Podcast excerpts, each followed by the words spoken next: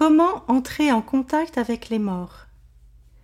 Le père Éric Lestage, curé de Mimizan, nous répond dans son livre Les Amis de Dieu. Voilà une question importante pour nous, les vivants. Et voilà pourquoi certaines personnes, pour y répondre, essayent de faire tourner les tables. Ces personnes disent qu'elles appellent les esprits.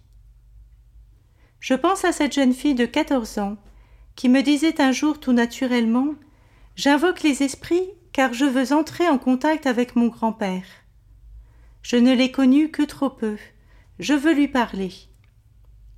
Ce que cette jeune fille exprimait, c'était son désir de rencontrer encore son grand-père alors qu'il était mort.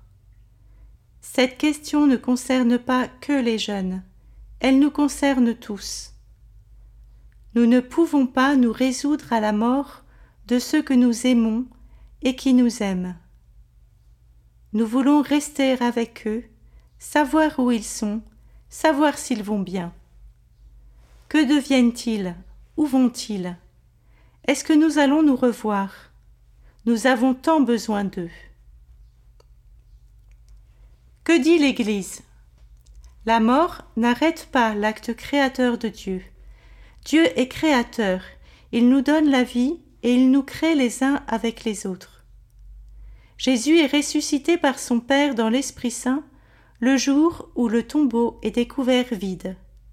Puis Jésus apparaît à ses amis pendant quarante jours pour montrer qu'il est vraiment vivant, que ce n'est pas une illusion. Pour cela, il mange avec eux, leur parle, se fait toucher.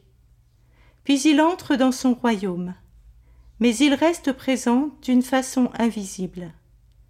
Il laisse sa nouvelle présence, la présence eucharistique.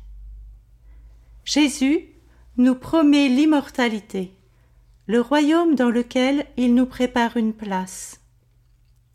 Dieu nous demande de lui faire confiance. Il ne nous abandonne pas, il est avec nous jusqu'à la fin des temps. Ceux qui sont morts ne nous quittent pas. Ils sont là d'une manière nouvelle.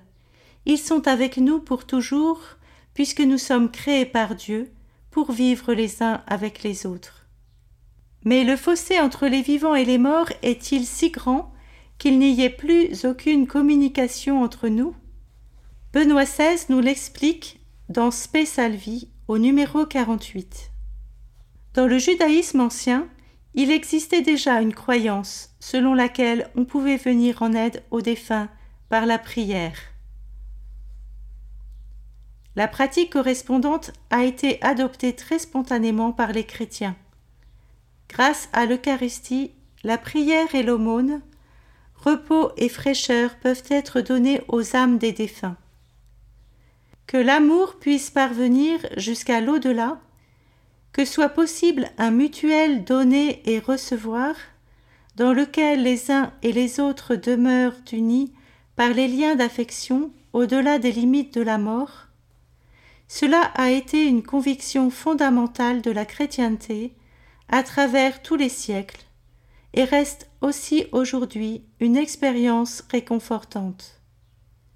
Oui, nous sommes liés, reliés, nos existences sont en profonde communion entre elles. Elles sont reliées l'une à l'autre au moyen de multiples interactions. Nul ne vit seul, nul ne pêche seul, nul n'est sauvé seul.